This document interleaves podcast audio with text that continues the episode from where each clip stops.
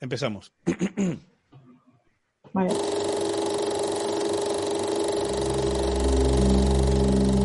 Alerta Spoilers, un podcast sobre cine y televisión.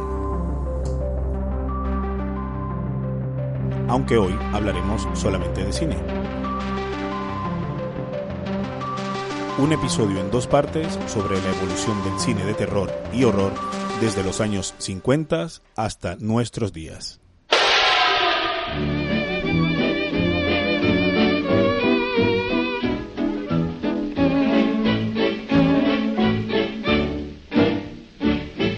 Esta es la segunda parte del podcast especial que estoy haciendo con la invitada especial Claudia Carotti.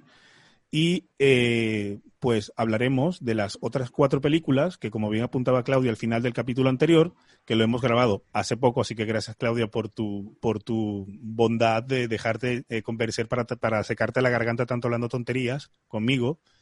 Eh, son estas otras cuatro películas que tienen desde, desde, vienen elegidas también como continuación del bloque anterior, un poco venía desde, desde, el slasher hasta el greenhouse, por ejemplo, y este bloque es un poco pues más post-slasher, por decirlo de alguna manera, y también con una perspectiva tanto racial como de género y con diferentes tipos de aproximaciones a estas películas, ¿no? ¿Qué tal, Claudia? Hola. Oh, Dios. Si, si mantienes el delay durante toda la entrevista, te pago 20 euros. Eh, pues no me lo digas dos veces. ¿eh? el, el, segundo bloque eh, son estas películas de las cuales yo solamente he visto Get Me Out, Déjame salir de, de Jordan Peele, sí. pero que es una película que a mí me flipa un montón, tanto lo que ha hecho Jordan Peele con esta película como Us, que también lo, lo hemos mencionado hace poco, también uh -huh. es que es un afroamericano hablando de este tipo de temas. Entonces, sí. no sé cómo quieres empezar tú esta segunda parte del bloque, si entremos directamente a hablar de las películas o hablamos también de otra cosa.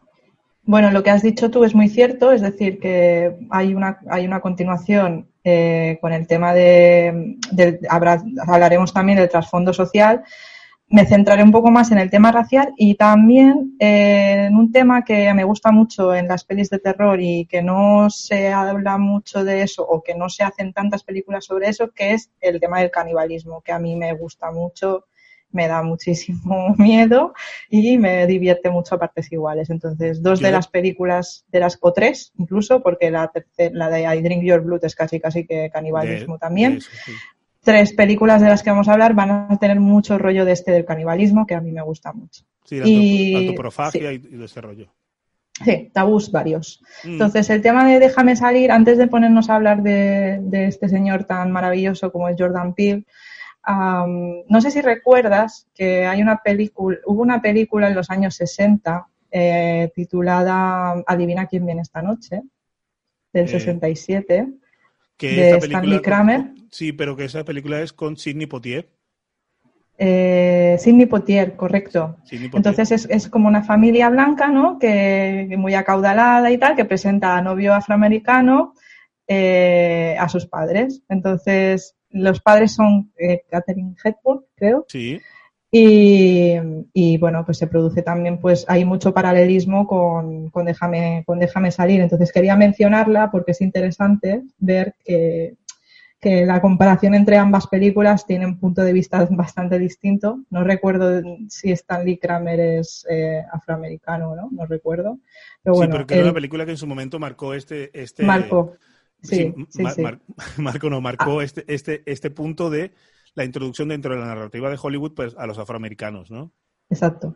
Run, rabbit, run, rabbit, run, run, run. Run, rabbit, run, rabbit, run, run, run.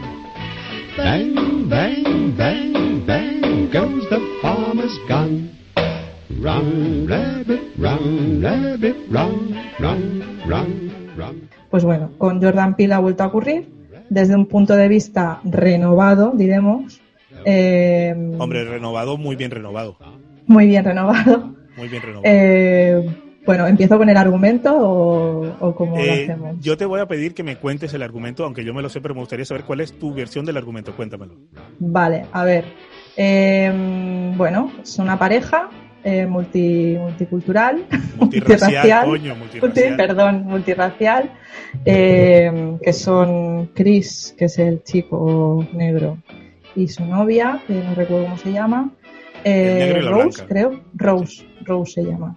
Eh, llega el momento de que tienen que conocer a los suegros de ella y ella pues le invita a pasar un fin de semana en el campo maravilloso de, de los suegros. Al principio él eh, está un poco reticente y, y, bueno, eh, al final pues, le logra convencer y demás. Eh, él se da cuenta de que el comportamiento de los padres es como demasiado complaciente, ¿no? Que, Es demasiado que él bueno. en un en un primer momento él atribuye a como debe ser que están nerviosos porque soy negro, porque tal, pero a medida que pasan las horas, él va dándose cuenta de una serie de cosas que son un poco inquietantes, ¿no? Como por ejemplo el tema de los criados, ¿no? Que es mm, desde un Los temas, de los temas de conversación. Exacto. El comportamiento de la madre, que lo hipnotiza, ¿sabes?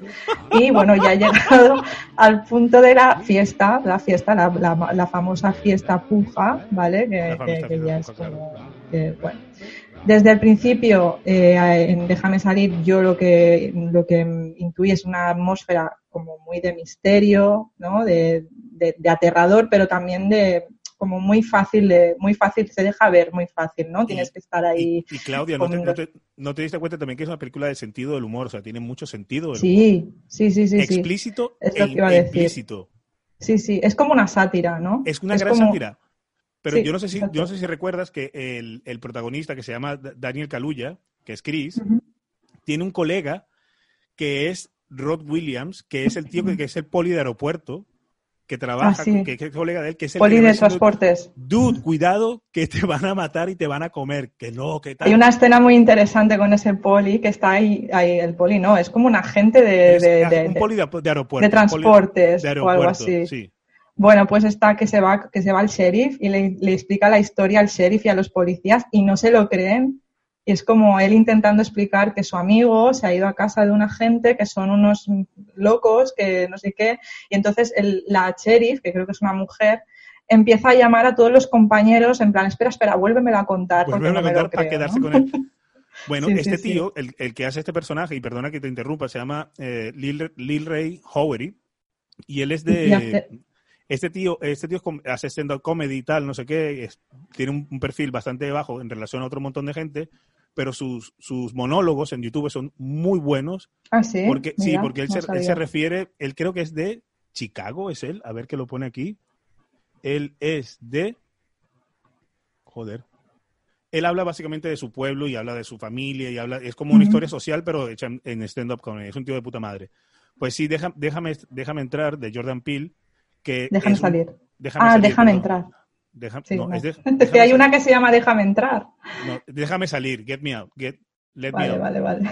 No, esa es la otra, esa es la sueca. Pues este, este director, que me extraña que hay mucha gente que quizás no le suene, es un director que es afroamericano, pero que también ha dirigido pues muchísimos eh, magazines de televisión, ha sido director de los Muppets. Y tiene una serie de ejemplo. comedia también. Es un tío que viene Sí. del mundo de la comedia y que se ha metido en el terreno y en el fangal de la conspiranoia nor- norteamericana, este nuevo folclore maldito norteamericano, y a contarnos siempre su versión. Y en el caso de, Deja- de Déjame salir, pues tiene, tiene precisamente, es como una declaración de principios, ¿no? Sí, está, sí, sí. está la sensibilidad por los afroamericanos porque nos parece que políticamente es correcto. Es decir, todos hablan de Obama, todos van como tal, y luego todo esto se traduce básicamente en una violencia que se están generando a partir de tus propios medios y códigos, ¿no? Sí, sí, sí, sí. No, aparte que Déjame salir se, se, se estrenó o se proyecta en un momento en el que, de, de nuestra historia, en el que, yo qué sé, por, por, por ponerte un ejemplo, a Donald Trump como que le dan las llaves de- del mundo, ¿no? De, toma, haz lo que quieras, ¿no? Aparte de eso, la subida, el ascenso de políticos de ideología de extrema derecha y demás, es decir, que es como un reflejo, ¿no? De, y aparte de eso, la cantidad de, de simbolismo que tiene esa película que no a primera vista no se puede ver, pero por ejemplo, Jordan sé, Peele es una persona muy detallista. y hay que ver- detallista. Hay que, verla muchas veces, es cierto. Muchas veces, exacto. Es un tío que se dedica también a introducir pequeños códigos y aunque nos parezca esto como muy evidente, es muy bonito que lo haga él no porque sea afroamericano o como decimos en mi casa, no porque sea negro, sino porque es una persona muy inteligente. Y de hecho... Y porque lo sabe ver bien desde Claro, su pero punto es de un, tío vista. que, es un tío que ha mamado televisión más que ninguno, que Sí. conoce el medio, que conoce también el cine, y es un tío que también se ha criado mirando las películas que hablábamos en el bloque anterior. Es decir, todo es- él viene de esa tradición también como del slasher, del greenhouse Ujú. y tal, pero interpretada a lo que él cree que es su lenguaje. Y por eso su primera película tiene tanta repercusión, ¿no? Que es esta, que es de 2017, que parece que haya sido hace muchísimo tiempo. No, es muy actual. Hay algo más bello que un amanecer. Hola, soy Roman Armitage. Y si estás viendo esto, probablemente te estés preguntando qué ocurre. No hay por qué preocuparse. Demos un paseo. Has sido elegido por las ventajas físicas de las que has disfrutado toda tu vida. Con tus dones naturales y nuestra determinación, todos formaremos parte de algo mejor, algo perfecto. El procedimiento coágula es un milagro creado por el hombre. Nuestra orden lleva muchos, muchos años desarrollándolo, pero el procedimiento ha sido perfeccionado hace muy poco por sangre de mi sangre. Mi familia y yo tenemos el honor de prestarlo como servicio a los miembros de nuestro grupo. No gastes tus fuerzas, no te resistas, no puedes detener lo inevitable. Y quién sabe, tal vez un día disfrutes siendo miembro de la familia. Contempla el coágula. Y a mí otra cosa que me gusta de esta película, y luego hablamos de la, de la, de la, de la siguiente, para no quedarnos tanto en, en- en Déjame salir y hablamos más de Candyman, que yo no la he visto, es el hecho, sí, del hipnotismo, por una parte, y luego de la idea de que estos alienígenas, porque hay como unos alienígenas, Los mismos que Society. exactamente, que tienen esta tecnología específica, que es muy de laboratorio, ¿cómo lo El proyecto utilizan? Coágula.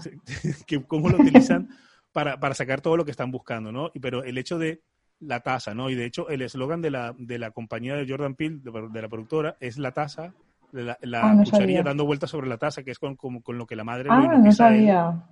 El sonido de la taza, que es el... Sí, sí, sí, es el, el Ella lo el hipnotiza con esto y lo tira en el Sí. hueco ese que se parece también muy a Under the Skin, ¿no? A, ese, a Sí, ese- sí, a ese- sí, a sí, ese sí. vacío. Y, y que luego tiene como, aparte de muchos detalles, la, la banda sonora es muy guay, es decir, es muy hype, es muy tal. Es un símbolo más, es, un símbolo más de pero es muy buena. Eh, Sí, sí, podemos, sí. podemos seguir hablando ahora de Candyman, porque si no nos enrollamos toda la noche hablando de Déjame salir. Quería decir una última cosa Dígalo, de, por favor. De Déjame salir. yo. Eh, bueno, eh, el tema de, estuve buscando el tema este de, de la secta esta, que se llaman los templarios, mm, bueno, el, el santo grial, ¿vale? Es una cosa que en realidad existe, que no, Claro es, que no es una, no es una Pero- movida que se haya sacado de la manga aquí Jordan Peele hombre, que el- el- esto se remonta a, a la época de los templarios, en el que se creó una sociedad que se llama los alquimistas rojos, que en la película lo mencionan, los alquimistas rojos, que es lo que, eh, eh, la, la sociedad esta a la, que- a la que pertenece pues la familia Armitage, que es la familia, la familia de, de ella, ¿no? Y, eh, y la puja, la famosa puja, puja. esto yo lo estuve buscando, es que es real, todo esto es real. O sea, hay, cada, no es- hay cada personaje de cada etnia. Está el, el asiático, está el, el- el blanco este, está el europeo, está que es como muy también como muy icónico, ¿no? La escena de la puja. Ujú, exacto. No sé, Y yo, bueno, creo que, ya- yo, yo creo que es, un- es una película que siempre vale la pena verla muchas veces y luego mirar As, US, que es la, la que has Ujú. hecho después, que también es como esto, de otro rollo, pero es muy buena. exacto. Pues, si como no nos enrollemos más, hablemos de Candyman, que es una película que yo no he visto, así que cuéntamela Vale. toda. A ver, Candyman, el dominio de la mente. Hay que decir el título entero porque no sé si hay más, creo que sí que hay más. Hay un Sí, montón hay, más. hay- hay como una serie y una cantidad de cosas que se llaman también Candyman, pero bueno. Pero bueno, la, la- para mí la buena es la, es la primera, ¿no? Que es donde se cuenta la 92. historia. La del 92, que es una película de Bernard Rose con banda sonora de Philip Glass, que la Ah, destaco ¿sí? porque Yo no me sabía. Sí, sí, sí. O sea, es muy guay la banda sonora. Eh, el argumento de la peli, bueno, es una, eh, es una peli que se basa mucho en el tema de las leyendas urbanas, Eh, Mm, igual ya, que ya, ver tiene ya. mucha similitud con, con el personaje de Freddy Krueger, Sí. un poco, ¿no? Que es el típico hombre que aparece y desaparece, que es como medio invisible, ¿no? En este caso, la protagonista es una estudiante que investiga, pues eso, la, la leyenda de, de- de Candyman, sí. que es un fantasma con un gancho y que en vez, o sea, que en vez de tener mano tiene un gancho y que aparece cada vez que su nombre se pronuncia cinco veces delante de un espejo. Frente al espejo, Entonces claro. es Candyman, Candyman. Es, es la leyenda urbana Candyman, norteamericana por, por excelencia de los niños pequeños. Exacto. Entonces, eh, aquí en Mallorca hay una leyenda muy parecida que es No María Engancho, que es María Engancha. Sí, y se, por- se, te, se te emporta, se te. Se te importa tú, ¿no? Sí. Entonces, la diferencia con esto es como eh, Candyman, es, el es- ahí viene la parte potente. Candyman es el espíritu vengativo de un esclavo que fue mutilado por una gente, una chusma, que se volvió loca porque lo acusó de violar a una mujer blanca. Entonces, ¿Pero un esclavo negro o blanco? un esclavo negro. Candyman es negro, ¿vale? Entonces, Tony cuando... ¿Eh? Perdona, no, el, el nombre del tío que se llama Tony Todd, el, el- Eh, el negro sí. de Candyman. Sí, el negro de Candyman. Entonces, cuando la protagonista, que es Helen, eh, decide repetir cinco veces el nombre de Candyman, pues pone en movimiento pues, una serie de cosas que pasan sobrenaturales que pues culminan pues en matanzas horribles, eh, espantosas, en las que ella misma es quien eh, se convierte en el arma del crimen. Aunque sea Candyman la- el que la- le domina la mente, ella es la que está matando, ¿vale? Entonces es interesante sobre todo pues eso, el, el trasfondo, hay un trasfondo racial bastante potente que, mm, que es a través de la figura de- del asesino que tiene una apariencia invisible, es decir, Pero eh, ¿cómo? tiene una apariencia invisible, pero es. Es invisible, es Ah, invisible, es la marginación, ¿no? El, el no, el, el- el que no lo ven y demás. Y aparte se trata, muy, se trata también la problemática de- del racismo eh, y la falta de interés de la, de la policía, que ahora si quieres podemos eh, poner un pequeño diálogo de, de Sí, Helen sí, sí. y su compañera, que esto es una película del 92, o sea, estamos hablando de, de los años 90. Entonces, que este hombre, Bernard Rose, ya haya querido visibilizar este, este tema me parece interesante. Entonces, el, el- el poco interés de la policía que, que tenían pues, an- ante crímenes donde las víctimas implicadas pues, eran, eran personas negras. Y el ejemplo directo es pues la figura de Candyman, que es un esclavo que aparte de, de- de haber sido torturado y asesinado y acusado de violar a una mujer blanca, reaparece, como ya he dicho, de manera invisible y representa como esa marginación que las personas negras están vivi- han vivido pues años atrás y siguen. Me y encanta siguen porque viviendo. es la reivindicación de que también la fantasmagoría y el mundo de los espíritus está racializado. Claro que sí, los negros Sí. también tienen fantasma como los chinos. Exacto. Pero conocemos más al fantasma blanco y al fantasma chino que a los fantasmas eh, eh, afroamericanos o afro donde sea. Que te Exacto. decía que, por ejemplo, de, de Bernard Rose, yo no sabía que fue el director también, aquí una trivia rápida, cortesía de IMDB, que fue el director del vídeo de V40 Red Wine. Red, Red Wine. No sabía como- yo tampoco. Pues ahí lo tienes. Y escuchamos entonces el... el, el- Eh, sí, el es un diálogo. mini diálogo. Espérate un momento que lo tengo por aquí. Vale. Bienvenida. Gracias. Déjame ver. Oh. Me alegro de que estés bien. Yo me habría muerto de miedo. ¿Sabes lo que mejoraba de todo esto? Que asesinan a dos personas y la poli no hace nada. Pero cuando una blanca va allí y la atacan, cierran el bar. Sí, lo sé, pero era un tipo indeseable. Y tú has hecho que le encierren. Eso es lo que importa. Ah, tengo una sorpresa para ti. Guala, qué mal rollero, ¿no? Porque es- Con la banda sonora de Philip Glass ahí, Nino, Nino. Claro, y, y que, y que están ahí como pues eh, rajando de, de- de este rollo del, ¿cómo se llama? De, de los asesinatos, pero lo que me, me llama la atención es que en el tráiler Sí se ve que hay una persona que es el que entra por la ventana y que es el que, que como se comunica, que es como va como con un traje marrón. Es ¿no? Candyman ese, ¿no? Ese es Candyman, ¿no? Es que no he visto el tráiler de esa película. O- mola mogollón, porque parece Twin Ah, Peaks. ¿sí? Perdona que te lo vuelva a traer a Pues, colación. es que la película es muy Twin Peaks, ¿eh? Es que tienes que verla porque tiene unos momentazos de, ups, ¿qué está pasando? Me huele, me huele mucho a eso, ¿eh? Esta película. Sí, y es del sí, sí. 90 y... Dos. eh, del 92, fíjate tú, qué bien. Sí, sí. Hay que decir que, que, se presenta un, o sea, que en la peli aparece un barrio que yo no conocía, pero que luego me puse a investigar, que es el barrio de Cabrini, o el de Cabrini Green, que es un barrio de Chicago que es así como muy marginal y tal, y como que se, se, se habla mucho de ese barrio. Y yo quise ponerme a buscar y tal, y se ve que es un barrio como muy conocido por, por, por haberse, pues, pues que han ocurrido muchas cosas en ese barrio y ha habido mucha marginación y muchos asesinatos, en la realidad, ¿eh? Hablo, Sí, sí, en la realidad. al margen, al margen de la película. Entonces me parece también interesante. Pues y sí, poco hilos- más- hi- Hilos para tirar de allí.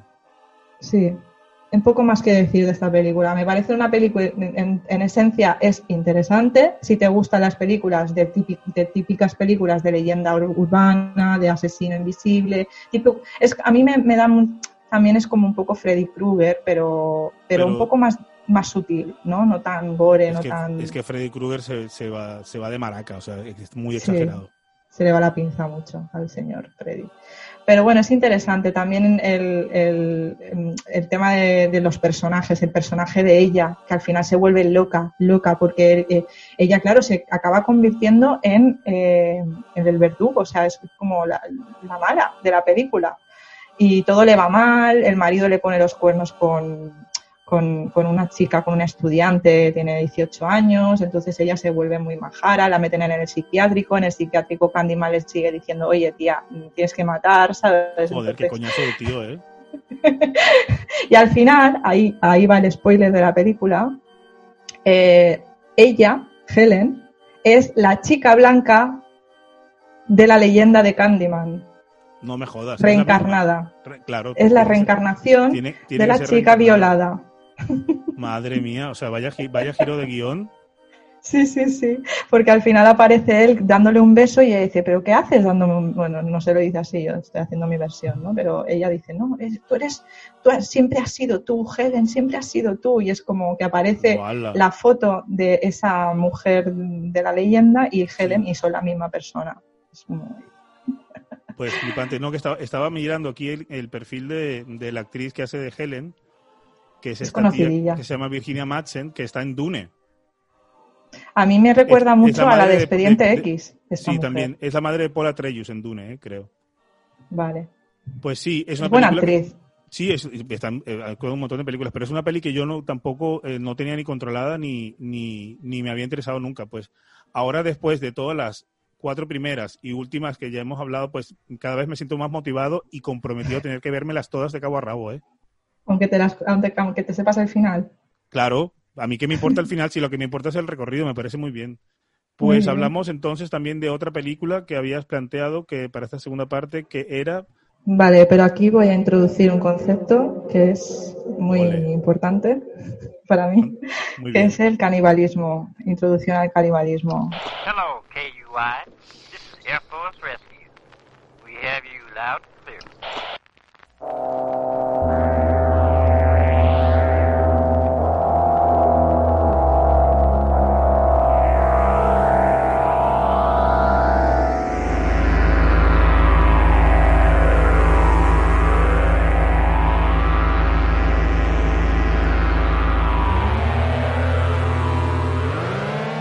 colinas tienen ojos, pues ya podemos hablar un poco de, canibalismo. claro.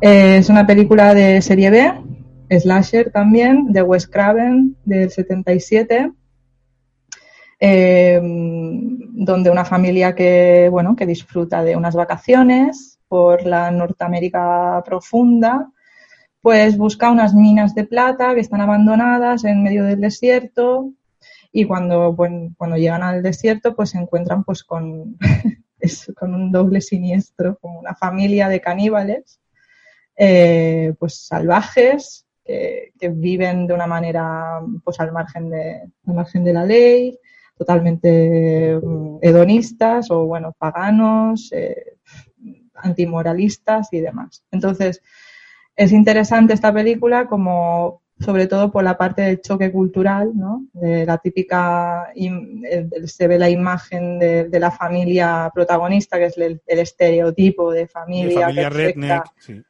WASP, ¿sabes? De white anglosajón y protestante. Y, y con un moralismo religioso, una sociedad de consumo, consumistas y demás. Y entonces, el, el- para mí, el terror de esta película es sobre todo ese choque cultural, ¿no? De qué es lo, lo- lo bueno, qué es lo decente, qué es lo ético, qué es lo que está bien, qué es lo que está mal, ¿no? Y también la, la- la propia incapacidad que tienen esas dos familias de comunicarse entre sí y de que al final llegan a la conclusión de que tienen que destruirse la una a la otra, Claro. ¿no? Es- ese es el terror de esa película, ¿no? Me ha interesado ponerla porque estamos hablando sobre todo de la parte racial, pero también del choque cultural, ¿no? Del choque de diferentes culturas. No sé. Claro que esta película tampoco yo la he visto, porque yo de Wes Craven he visto muy pocas, pero hay que ver más, seguramente. Pero eh, es una película Es que difícil de encontrar, ¿eh? es difícil de encontrar, ¿no? Seguramente. Sí, sí, sí. Sí, porque estoy buscando, tratando informo- buscando información ahora mismo y es bastante complicado de encontrar. Hay una versión más actual del Sí. 2010, ¿vale? Que estuve a punto de verla porque dije, mira, igual, eh, pero luego me estuve leyendo un par de críticas y tal en spin-off, que bueno, que tampoco es que sea yo muy fan de spin-off, pero Claro. que la ponían un poco por los suelos, en plan, oh, qué, qué ¿Y manera de de, qué año me destruir a dicho Wes. que es esta película, perdona? ¿De qué año? Sí, Del 77. Del 77, claro, porque luego me aparecen aquí otro montón como del año 70. Del 2010, otra del 2010. Pero bueno.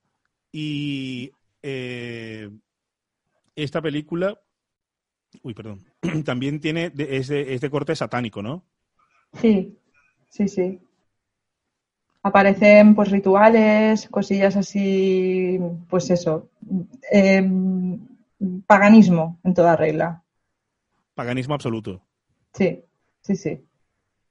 Vale, tenemos este, este clip que has seleccionado. No, de, de las colinas tienen ojos, no. Ah, me he, estado, me he estado equivocando. Pensaba que estábamos hablando de Drink Your Blood, por eso no he encontrado la información. No, todavía no he empezado, todavía no he empezado. claro. Pues mira, os pido disculpas porque yo venía pensando en, otro, en otra película. Yo estaba ya en A Drink Your Blood. No, no, no. Estaba hablando de las colinas Las tienen colinas- ojos, que también hay un componente satánico, ¿vale? Pero que está más vinculado al tema de, pues lo que he dicho, ¿no? El paganismo y tal, el choque cultural, el hedonismo y tal.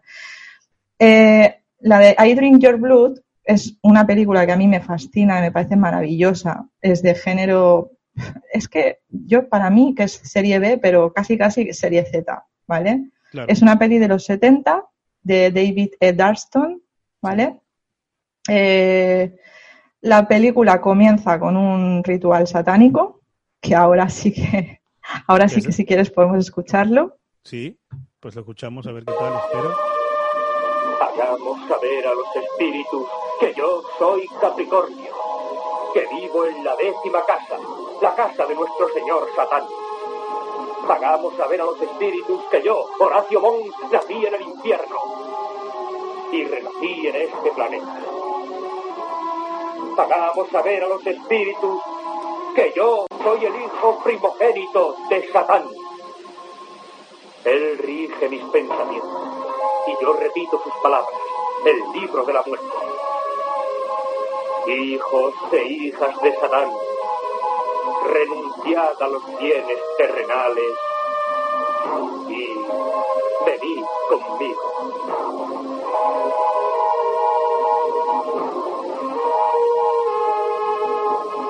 Bebo tu sangre.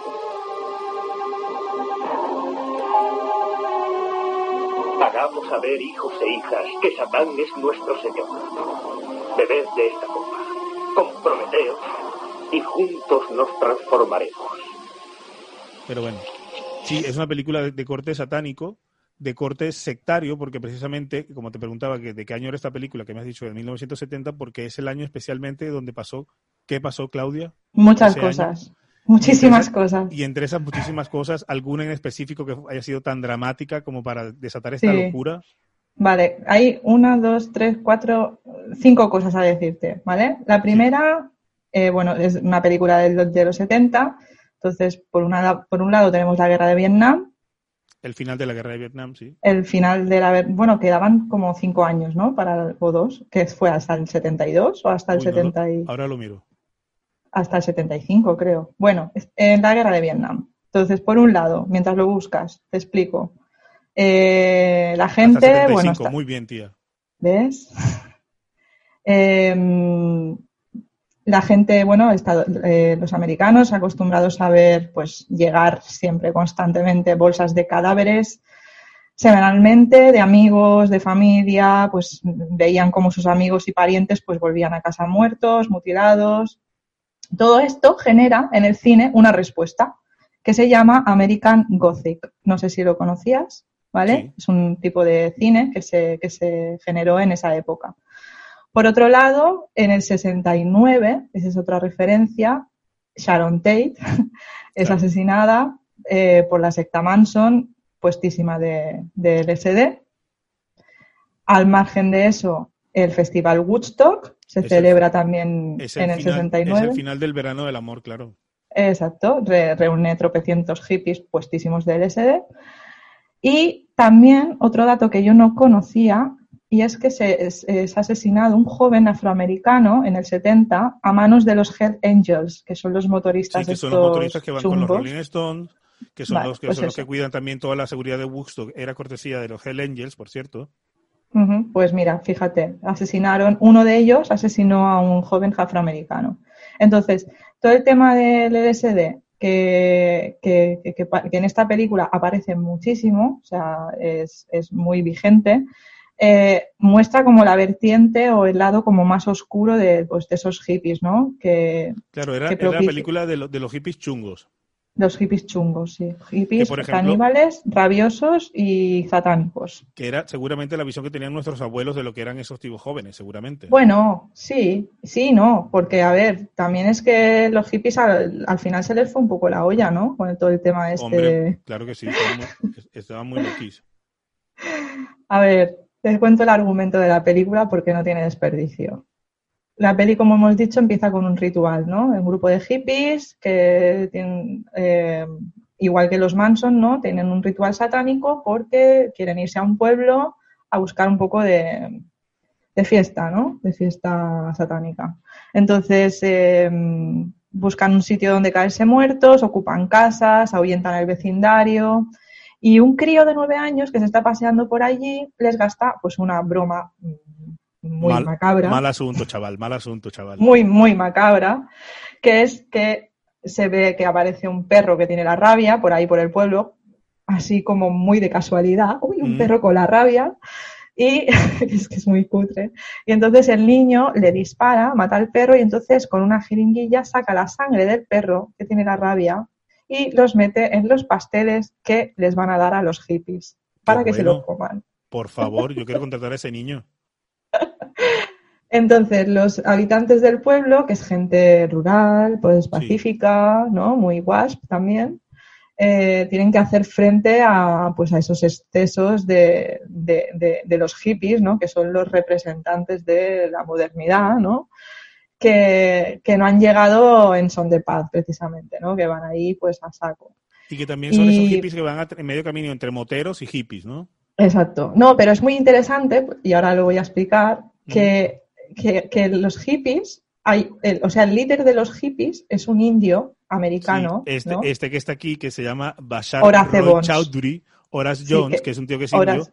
Horace Bones, que Horace Bones. este tío, yo estuve buscando sobre este hombre, es fiel adorador a Charles Manson. Claro, claro que sí. Fiel adorador a Charles Manson. O sea, me pareció flipante, ¿no? Porque luego el tío también tiene su historia con Charles Manson, que fue como, ¿en serio? Y eh, hay referencias a los western también, por el tema de, no solo de que aparezca un indio, sino también por el tema del tipo de pueblo, ¿no? Sí. El pueblo este perdido de la mano de Dios. Eh, aparece también un, un afroamericano, ¿no? Por ahí, que no es el líder, pero que es el más malo de todos, es el hippie chungo, que es el primero que se enrabia y el primero que va matando a la gente. Y, eh, y bueno, y lo que pasa a partir de que se contagian de la rabia, pues ya es pura fantasía, o sea, de Claro, porque esto es una, alucinación, ¿no? Bueno, una alucinación, una pesadilla. Una pesadilla, claro. Es una pesadilla. Es, es una fantasía, pero muy chunga.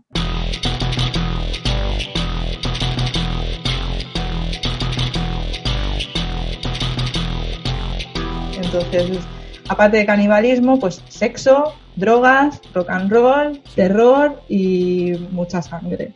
Entonces, es una película que para mí es iría encajada dentro de lo que es el género clásico, clásico y, pongamos clásico como en mayúsculas de Greenhouse, ¿no? Sí. Eh, y que es una película que, vamos, que si no te apetece pensar mucho y si no te apetece reírte y pasártelo bien, te ríes un montón y para mí es 100% recomendable, muy, muy divertida. Muy eh, dominguera cero- también, ¿eh? ¿eh? Muy dominguera, te la pones el Muy domingo y te- dominguera. y te Sí, queda bien. Sí, sí, sí, sí, sí, sí, sí. Pues estoy Y mirando en, también. en IMDB porque estoy mirando que la- aquí la- las, en los, los comentarios de, de- de los, de los usuarios, de los, de los fanáticos, casi todos tienen spoilers. O sea, dicen warning spoilers y me parece genial como mira, aquí hay, aquí hay mucho que leer. Pero las notas deben ser bajísimas. No, mira, están 6 sobre 10, Ah, mira. 8 sobre, 8 sobre 10, 7 sobre 10. Pero 7 esos son 10. fanáticos de serie C- de serie B, ¿sabes? Seguramente, De- o sea, co- de contenido Greenhouse. 8 de 10, 71 reviews, casi todas son buenas. Pues sí, pues sí.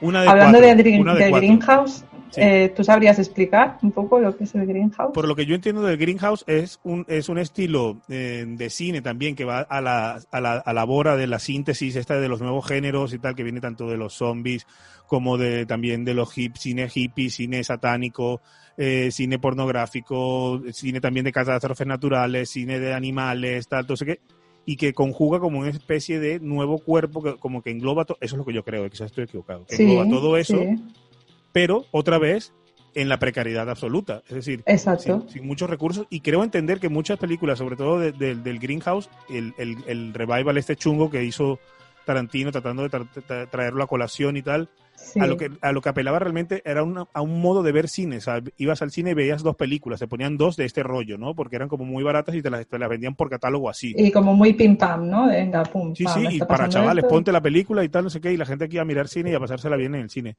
Pero en lo que yo entiendo es eso. Ahora no sé eh, cuál es tu, tu opinión. Sí, no, sobre- lo has explicado súper bien. Es una película que rompe con los esquemas de una película tradicional, ¿no? Que sacrifica el argumento y la- el esquema de una película tradicional por lo visual. en pos de- del sexo, la sangre, la- el porno y la violencia y otros temas pues que son igualmente impactantes como por ejemplo el canibalismo que Claro. esto ocurre pues en casi todas las películas de Greenhouse que hay mucho caníbal suelto entonces es mm, o sea es así lo que pasa es que hoy en día pues como que a mí me da la sensación de que se ha repopularizado mal este o, O sea- o sea se ha vuelto a coger este concepto, pero muy mal, ¿no? Porque, Pero piensa, piensa también, Claudia, que en un momento como el que porque precariedad nada. Quentin ahora- no, Tarantino. precariedad nada. Ahora todo, todo el mundo tiene recursos, pero las limitantes no son precisamente físicas, sino que son morales y éticas. Es decir, la gente Exacto. no.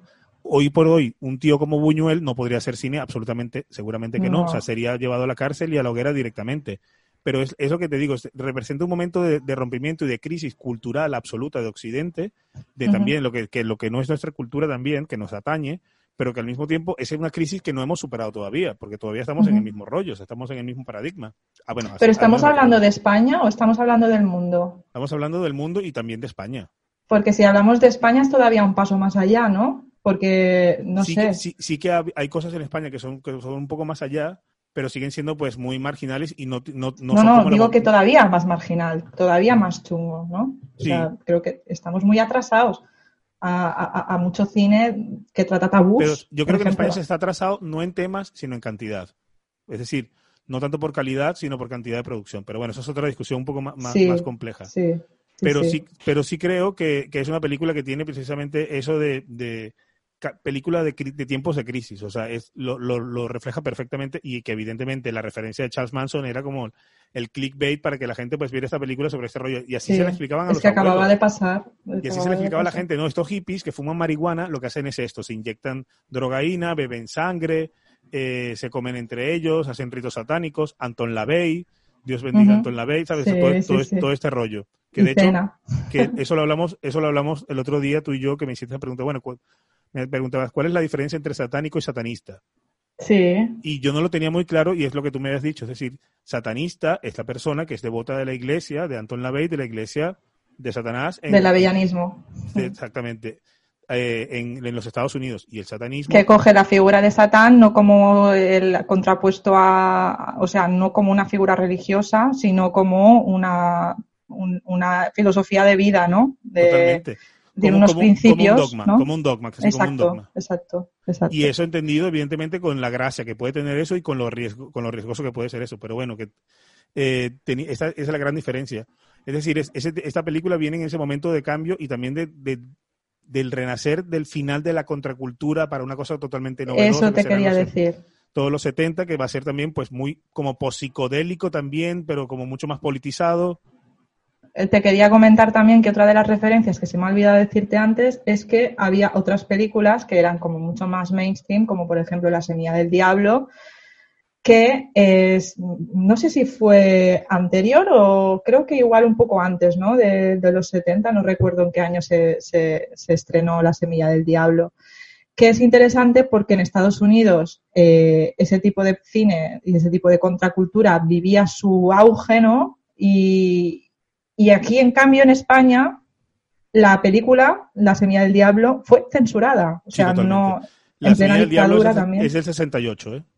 Es del 68, imagínate. Entonces, eh, que por eso te comentaba que aquí en España es como, eh, al otro lado del charco, era como todavía peor, ¿no? Porque mientras en, mientras en Estados Unidos se estaba viviendo pues ese auge de la contracultura y demás, los hippies y todo esto, aquí estábamos en, en una dictadura franquista, Sí, eh, con mucha estrechez de miras y también ta- mm, como, como somos, como son, bueno, como no voy a hablar en plural, pero como era la gente, ¿no? De que se divertía un poco mofándose de los hippies, ¿no? De, de, mm, había un grupo que se llamaba eh, los hippieloyas o hippieyoyas o algo así, que no sé si los conoces, no, que, se- tenían canciones, versiones de canciones de hippies, como Contra mofándose hippies, de ellos en plan, había una canción que se llamaba, no sé si era Love o algo así, que era de los, no sé si era de los Beatles o algo así, y entonces como que se mofaban, ¿no? Y era como, y te dabas cuenta, o sea, y,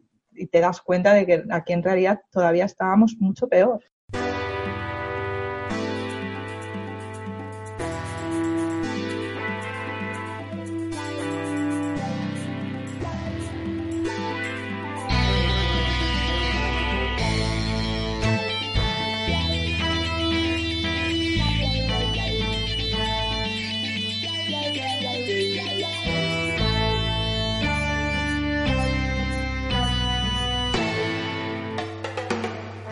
La, demonización de los hippies en España tiene que ver con, evidentemente, con la, la influencia de la iglesia, ¿no? Y La de- y de- iglesia, la influencia de la familia como la unidad fami- como la unidad central de la sociedad y tal, y el ataque de la liber- del libertinaje, eh, la psicodelia y tal, pero evidentemente esto se catalogaba como automáticamente como satánico.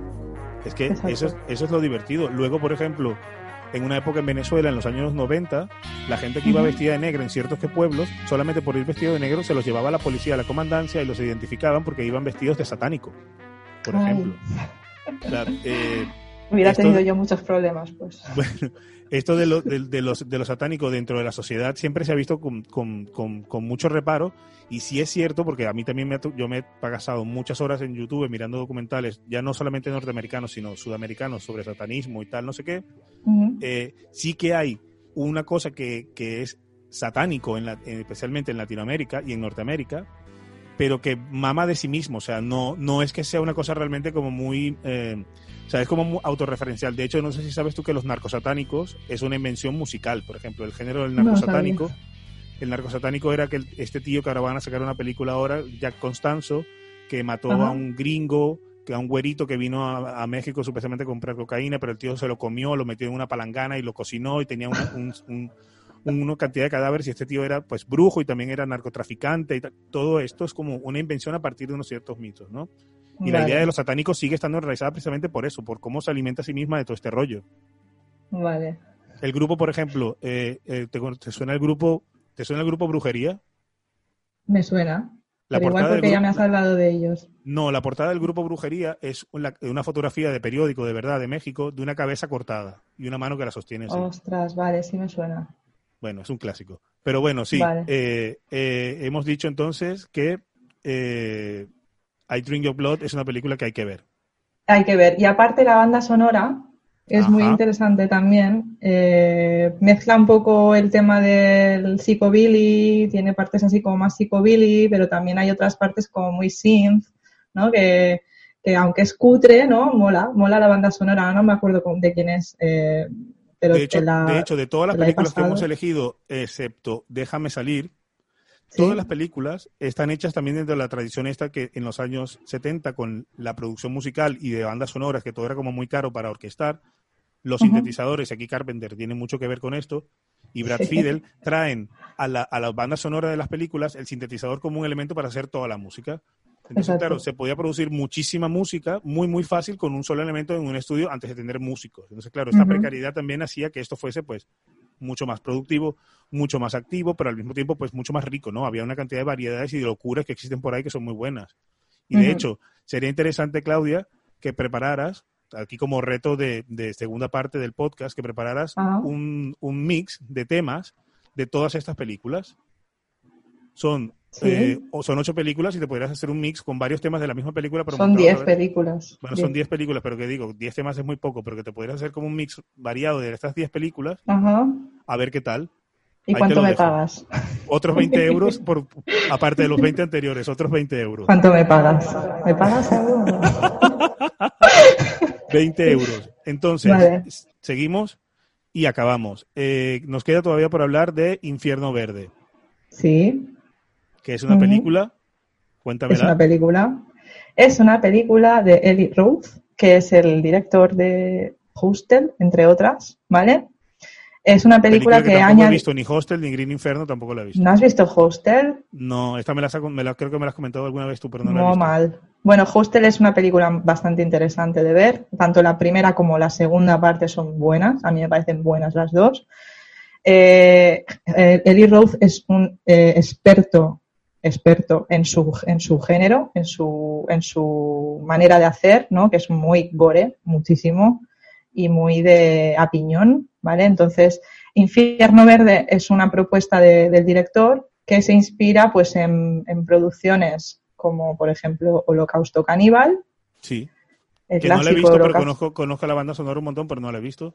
Vale, pues está inspirada en Holocausto Caníbal y también en Caníbal Feroz, que es otra, es otra de caníbales. He querido, he querido citarlos porque como estamos hablando de canibalismo, pues así la gente ya también, a quien le interese el tema del canibalismo, pues esas dos, pues las dejo caer. A todas las personas que han escuchado por lo menos hasta este momento de los dos, de los dos episodios, os recomiendo que sigáis en las recomendaciones de Claudia y que tiréis del hilo de las cosas que se van nombrando, porque hay mucho para no dormir durante muchas semanas. Y sobre todo que ahora nos Exacto. quedará tiempo para no hacer nada, quizás, pues vale la pena seguir todas Acabar de traumatizaros ya y de, y enviaros seguir- a la- al infierno. Vale la pena seguir todas esas pistas, así que gracias Claudia por las pistas. Venga, continúe, joven.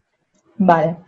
Eh, bueno, pues eso. Eh, hace homenaje a esas dos películas y también al cine italiano de temática caníbal que se puso tan de moda pues a finales de los 70, de Eso se principios llama de los Hielo, ¿no? 80. ¿Eh? Eso se llama Yalo. Yalo. Perdón. Yalo, Yalo, sí. Entonces, el argumento. El argumento es eh, muy simple. Es una película slasher, ¿vale? Eh, es un grupo de estudiantes, obvio. Eh, algunos son más hipócritas, otros son más idealistas, que viajan a la selva de Perú para impedir la destrucción de, pues, de una parte de la jungla por la tala de árboles, que además molesta, bueno, perturba, molesta la vida de una tribu indígena que vive ahí en esa parte del bosque. Entonces, hasta aquí todo, todo bien, todo parece que son buenas intenciones. Eh, Parece una película hasta- de Herzog, sí señor.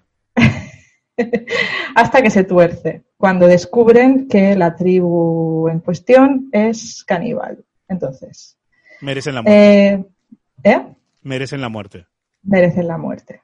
Eh, la película, aparte de, de lo que he comentado, expone temas de, de bastante actualidad, como es el tema del ecologismo, Que la es un tema tampoco muy tratado dentro del tema de- del cine de terror. El tema Del de lo- terror. lo que- sí, pero que no, no es- Es original, ¿eh? Sí, sí, sí, ah, por eso, por eso la pillé, porque dentro del slasher, ¿no? Es, eh, siempre se tratan los mismos temas y creo que tanto en la otra parte que hablé de Dream Home Sí. como en esta, ¿no? Se tratan temas de actualidad, como muy cotidianos, pero los, los, los, los- o sea, les dan como mu- mucha vuelta de tuerca, ¿no? Entonces se trata, se, se habla de la ecología, se, se habla de la destrucción del Amazonas, se habla también de la mutilación genital femenina, ¿vale? Y también tiene un aire bastante crítico a la aristocracia, a la, a la, a la clase acomodada. ¿Por qué? La porque la acomodada protagon- peruana, dices. No, no, americana. Ah, vale. La chica que es la protagonista es una niña pija, ¿vale? Una estudiante de sociología, la- el padre de la cual es abogado de, atención, de la ONU, ¿vale? Toma. Entonces su padre es abogado de la ONU, ya te puedes hacer una idea de la movida que tiene la niña en su cabeza, ¿vale? Es una tía que, que tiene muchos ideales y tiene muchas mierdas en la cabeza. Que Entonces, defiende los delfines y todo. Muy bien. Exacto, exacto, muy, muy soñadora. Entonces hay una escena que a mí me hace mucha gracia, que me la quise apuntar porque es que es muy graciosa, que están los dos, el padre y la hija, cenando en un restaurante de lujo, pero vamos, comiéndose un entrecot con salsa de no sé qué, ¿sabes? Con una bichisua, super pijo todo, con un violinista por ahí, hablando de los terrores de la mutilación gen- genital femenina, que, que vaya, que vaya a mierda todo, ¿no? Como criticando, como, ¿sabes? Desde Pero esa posición. Sí, pero sentados en la mesa comiéndose un entrecot, ¿no? Hablando de esa, del tercer mundo, desde esa posición de, ¿no? Me pareció como muy, una, es como, creo que Eddie Roth lo quiso hacer a propósito así, ¿no? Para, para hacer como una crítica, ¿no? De, de- de- de esa sociedad acomodada, ¿no? Que desde su posición cómoda se permite el lujo, ¿no? De criticar y de, y de hablar mal de otro tipo de, salvajes, cultura. Exacto. Entonces, a partir de ahí, la chica, pues la protagonista, que no me acuerdo cómo se llama, conoce a un grupo de ecologistas radicales, ¿vale? Y digo radicales porque ahora ¿cómo, se, ¿Cómo se va a llamar ella? Se llama Justine. se llama Justine, Imagínate. como la, como la historia de Marqués de Sade. Sí, pero también, bueno, Justine, ¿sabes? El rollo justicia, vale, muy bien. Sí, exacto, también, muy bien. Dos referencias ahí en una, ¿no? Sádica y justiciera. Y justiciera, claro.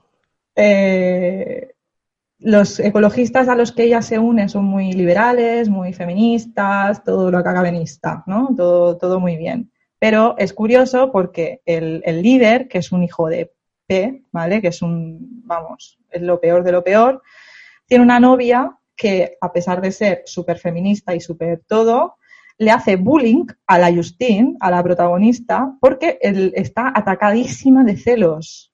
Se muere de celos y entonces le hace bullying para que se vaya. Entonces me parece como muy en plan, eh, bueno, tú eres feminista o eres, no sé.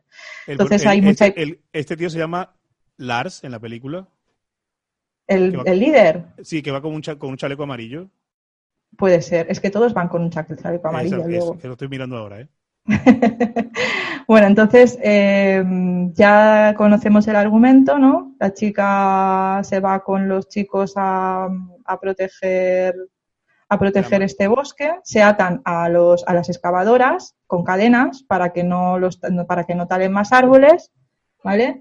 Y entonces la primera hora de la película no deja de ser un slasher de pues del montón, personajes planos, ¿Y quiénes, aburridos. quiénes son los que matan en ese slasher? Eh, pues ahora iba ello, los caníbales. Los Los, caníbales. los indígenas. ¿Vale? Entonces, todo es un puro cliché hasta que eh, aparece el tema de aparece el tema de los caníbales. Eh, creo que el director ha querido como caricaturizar un poco el tema, eh, o sea, los estudiantes estos, los, los, los, ecologistas, los ha pintado tan chungos, como en plan tan hipócritas, tontos, pijos, listillos, con el cerebro lleno de serrín, que es que no se enteran de nada, que no saben ni- ni nada, que están muertos de miedo, que llegan a Perú y lo primero que hacen al bajar de la avioneta es cagados de miedo porque nadie los entiende. Ay, hay un mexicano ahí que me está hablando raro, es como, ¿sabes? Mira. Como todo. Perdona que te interrumpa. El otro día estaba mirando la última de Indiana Jones, que también van al Perú. Y cuando Ujú. aterrizan en el Perú, la música que se oye son mariachis. Eh, ¿Por qué? ¿Por qué? Ahí, ¿Por? O sea, también ¿por- salen, salen mexicanos también ¿Por cuando aterrizan en ¿Por Perú. qué? ¿Qué, horror. Porque creo que son los que tienen el control del rollo narco allí. Creo que son los narcos, no lo sé. Bueno, Yo total. que Hay un chiste malo de la película que aparece el tío este mexicano que dice, sí, sí, yo tengo mucho dinero, güey, no sé qué, y dice, no te creas, todos los, to- no todos los eh, ricos mexicanos somos narcos. Y es como, uff, vale, sí, ¿sabes? Bueno, total. Que, mm, ya, o sea, la primera hora de la película es muy plana y muy, venga, clichés y clichés y clichés.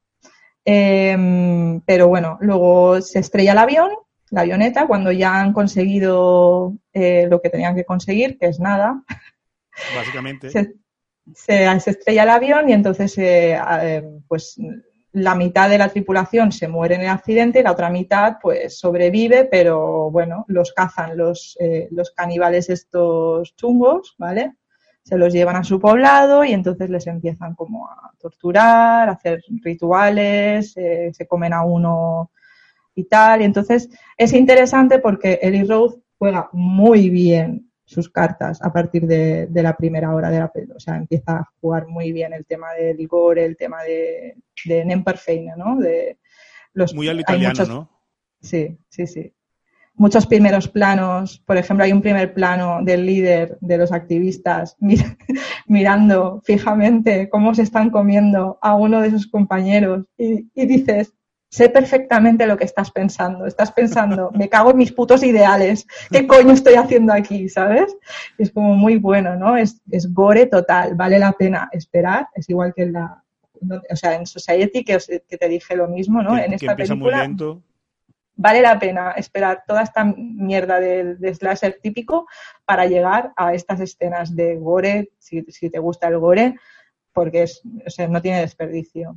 ¿no? Y es- al muy- Sí, los dime. activistas, al final los activistas es que no son ni de verdad, porque ahora me acabo de acordar que es otro detalle de la película, es que eh, al líder, el ecologista, este líder, le ha pagado una La empresa de la competencia constructora claro. para retrasar las obras, la demolición de Pero los... esto, de es- los esto sí de- pasa, esto es cierto, ¿eh? es muy, muy heavy, muy heavy. Muy Esto pasa y también tiene que ver, por ejemplo, cuando lo extrapolamos al tema del nuevo turismo de la ayahuasca en Perú, también pasa esto. O sea, pasan cosas muy, muy chungas de gente que está metida allí haciendo eh, negocios de manera muy chunga. Era la historia esta del, del tío ese norteamericano que fue a la, a la selva del Perú con una, con una hechicera, con una bruja y tal, y terminó matándola. O sea, es, es- el, el Perú se ha convertido en, el, en, el, en el- la selva peruana, se ha convertido en el, en el nuevo Disneyland de Norteamérica, totalmente. Ya, ya, sí, sí, total.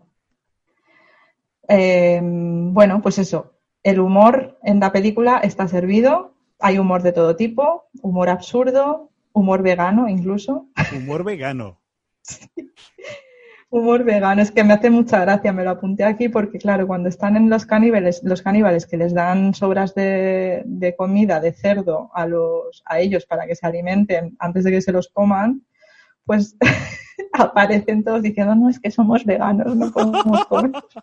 y están ahí que se están a punto de morir de hambre y de todo y de, de miedo y de tal, y no, no, es que somos veganos, ¿no? Hasta Es en como esa. también mucha sátira, ¿no? También. También eh, hay una escena muy interesante y es que se juega mucho también con el tema de las drogas, la marihuana. Eh, meten marihuana, una bolsa de marihuana en uno de los cadáveres, ¿vale? De uno de los muertos, de los que se comen, Para que les dé para que cuando lo cocinen se coloquen los caníbales de oler la marihuana. Y entonces sale una escena que están todos los caníbales colocados de marihuana, ¿sabes? Es como...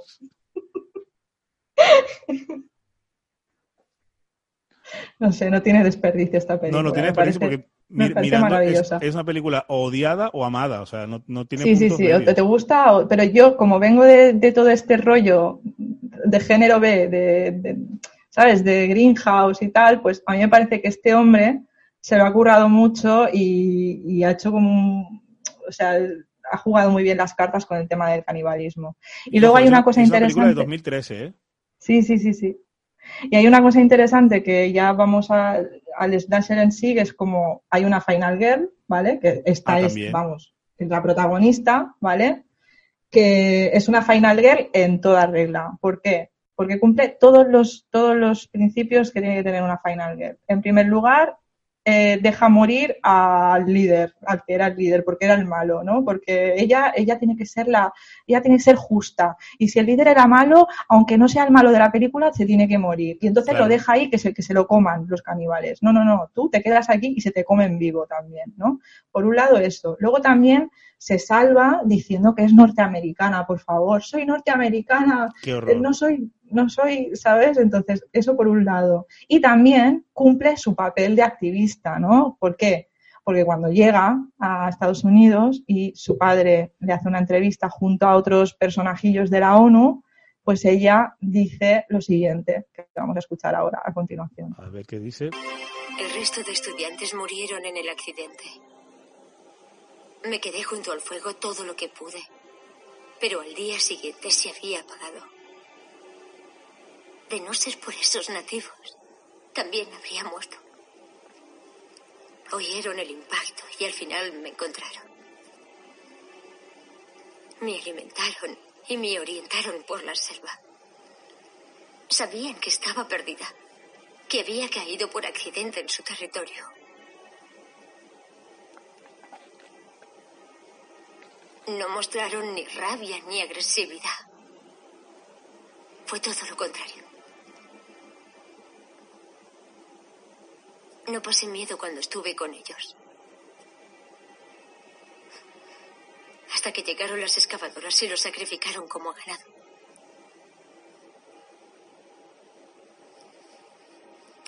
Nos llenas de orgullo, hija. Has salvado esa aldea. Esos nativos, Los yajes. los viajes, sí, disculpe. Eh, Se dice que cazan humanos, que son caníbales. ¿Vio usted algo de eso estando allí? No, ¿qué va? ¿Los que ha dicho cómo se llaman? ¿Los Los nativos? Yahweh, Yahweh, Los imagínate. Estaba mirando ahora que esta tía que se llama Lorenza Iso también está en eh, Once Upon a Time in Hollywood, que hace el papel de, de la mujer de, de, de- ¿cómo se llama? De, de Leonardo DiCaprio cuando vuelve de Italia, que es como la italiana, la italiana Ah. Sí. típica. Y en esta película de, de Green Inferno hace de la americana típica, ¿no? Sí, totalmente típica. Y Bueno, pues, muy final eh, girl ella. es, es flipante, es flipante lo que, le, lo que le dice al padre, sobre todo en términos de tanto el, el tono, lo que le va diciendo, ¿no? Y luego la corrección política de decir, no, no se llaman así, se llaman así. Y ellos me guiaron hasta que llegaron las máquinas, tal, que es como, Y, y son buenos, son son- buenos. claro, son buenos, claro, son buenos. No, no, esta- como que ella cumple como su es como que su cometido no que es ser activista de verdad no ella como buena protagonista final girl que es tiene que cumplir con su cometido no que es proteger a los nativos no y que y, y que aunque se la haya intentado comer viva y se hayan comido a 15 personas y vamos y hayan hecho los mil horrores pues ella los Ellos tiene que proteger. Claro, ella los tiene que proteger. Las tiene que es muy protegerlas. No, es que es así. Es flipante porque esta película a mí no me suena de nada, o sea, de no haberla visto ni incluso ni ninguna recomendación, no de, de- está de en fil- está en filming eh Ah, mira tú, no sabía. es un apunte por si un apunte, alguien sí. que nos escuche tiene Sí, filming pues del resto de películas, algunas son bastante complicadas, otras son mucho más fáciles, mucho más fáciles, como la, por ejemplo, la de la de eh, las, las déjame salir sí, bueno, déjame salir, pero también, ¿cómo se llama? Eh, las colinas tienen ojos. Eso es difícil, ¿eh? De, de Yo de, creo que está en de YouTube, ver. ¿eh? Yo creo que está en YouTube. ¿Ah, sí? ¿eh? No, sí. pues ah, la versión que está en YouTube está sin audio. Ah, seguramente. Pero, pero que luego, por ejemplo, esa de Inferno Verde, yo creo que sí es mucho más fácil de conseguir, ¿no? Sí, sí, sí. La de I Drink Your Blood también es fácil, aunque no lo parezca, aunque sea Sí. una película de Greenhouse, es una película que está en Zoo Woman, que Zoo, Zoo Woman es una web que yo he encontrado muy buenas pelis allí. No que yo no la conocía conoces. tampoco y la descubrí porque tú me pasaste esta película de, de ¿cómo se llama? Eh, de Coder, que es una película que yo no había visto, pero había Maravillosa mucho también. la- la banda sonora mil veces, en Magia Roja, por ejemplo, Sí, pero que de luego como lugar de búsqueda de películas está muy bien. ¿Cómo se llama? Recuérdalo. Zoo Woman. So Woman. Por favor, Claudia, recuérdale a la gente que está escuchando todavía estas 10.000 horas después, ¿cuál es la dirección de tu usuario en Instagram? Es final-grrl. Como, fa- como Final Girl, pero sin I, ¿vale? Sin I y con dos R's. Claro. Eh, ¿Algo más que aportar a, a esta, a esta, Pues- a esta- parte final del, del- del- de este gran eh, segundo episodio? Bueno, pues espero sobre todo que, que os lo hayáis pasado todos muy bien, porque yo me lo he pasado muy bien. Que muchas gracias por haber por haberme invitado. Ha sido un honor y un No, y gracias a ti placer. por hacer todo el trabajo, tanto de la selección musical como de la, de la música que ha sonado de fondo, como de los diálogos. pues, es un curro que te has hecho tú. Muy bien, eso significa que eres una persona con la que uno puede contar para invitar y hacer un trabajo o un, o un proyecto porque lo haces muy bien y te lo tomas muy en serio, a diferencia de otras personas con las que también he hablado y pues nunca, nunca hemos hecho nada. Pero no, también aprovecho para decir que eh, lo bonito del cine no es solamente ver la película, sino es hablar con la gente de la película, contar la película y compartir tanto lo que has sabido de la película como lo que has aprendido mirando cosas en internet, pero hablarlo. El cine tiene que ser una actividad también social, que la gente lo comparta, que la gente lo use también como un vehículo y que también nos permite ser un poco organizados, tienes que también ser un poco eh, eh, ordenado para contar algo, tienes que haber tomado pues unas ciertas notas mentales y esto es un buen ejercicio a nivel intelectual. Correcto. Bueno, pues nada, yo creo que eh, eh, seguramente haremos, aparte del, del playlist que, que, debería, que deberías hacer, y ahí lo dejo otra vez caer como una, como una propuesta, Que sí, lo haré, lo haré. que no, que no que tiene que acompañar a estos dos episodios. 20 porque- euros has dicho, ¿no? 20 euros, sí. A, a otras emisiones, pero que sí que seguramente volveremos a quedar para hacer pues otro tipo de, de conversas de estas sobre Yo cine. encantada, encantada. De hecho, No. ya se me ocurren mil, mil cosas de las que hablar. Hombre, pues bien, muchísimas gracias. Y eso que este eh, podcast os llega de manera gratuita. Es decir, estamos haciendo contenido original de manera gratuita. Así que, chavales, poneros a pensar si continuáis pagando Netflix, continuáis pagando otros servidores o pagáis a, a nosotros que somos los productores locales. Nos vemos pronto y muchas gracias, Claudia. Gracias.